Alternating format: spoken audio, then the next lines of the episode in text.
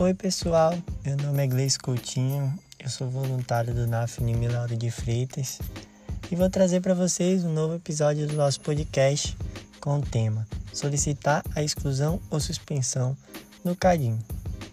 O CADIM é a sigla para Cadastro Informativo de Créditos Não Quitados do Setor Público Federal. Como já sugere o próprio nome, ele é um banco de dados onde estão registrados os nomes gerais de pessoas físicas ou jurídicas que têm débitos com órgãos e entidades federais. Em resumo, nada mais é do que um banco de registro de inadimplência federal. Na prática, o credor responsável pelo débito deve comunicar ao devedor sobre o inadimplemento, bem como a possibilidade de inscrição do CPF ou CNPJ em caso de manutenção da desobrigação pecuniária.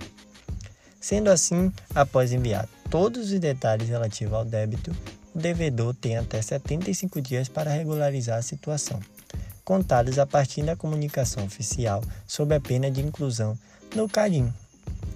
O CARIM pode ser aplicado em inúmeras situações, sendo mais comum em análise referente à liberação de créditos, bem como a participação de programas de incentivo fiscal.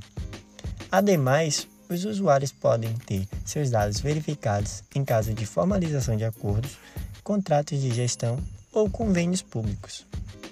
Por ser um banco de dados, ele está em constante atualização. Com isso, é possível que o nome que está escrito como inadimplente seja excluído ou suspenso. A suspensão ou a exclusão do nome no CADIM perante a PGFN, que seria a Procuradoria Geral da Fazenda, ocorre nas seguintes situações: quando quitado integralmente o débito, quando parcelada a dívida e o parcelamento estiver regular, quando a dívida já tem a verbação de garantia integral ou quando a exigibilidade da inscrição está suspensa. Após regularizar a pendência que ocasionou a inclusão no CADIM, a PGFN providenciará, no prazo de cinco dias úteis, a respectiva baixa automática, sem necessidade do requerimento do contribuinte.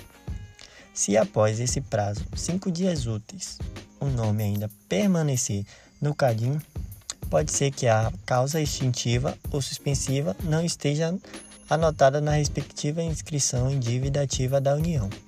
Nesse caso, o contribuinte deverá primeiramente protocolar os seguintes requerimentos: pedidos de revisão de dívida escrita, que é o PRDI, ou a verbação de garantia em execução fiscal.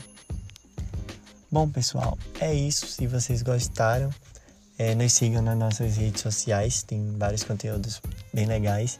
É, se tiver alguma dúvida, procure a gente nos canais de atendimento.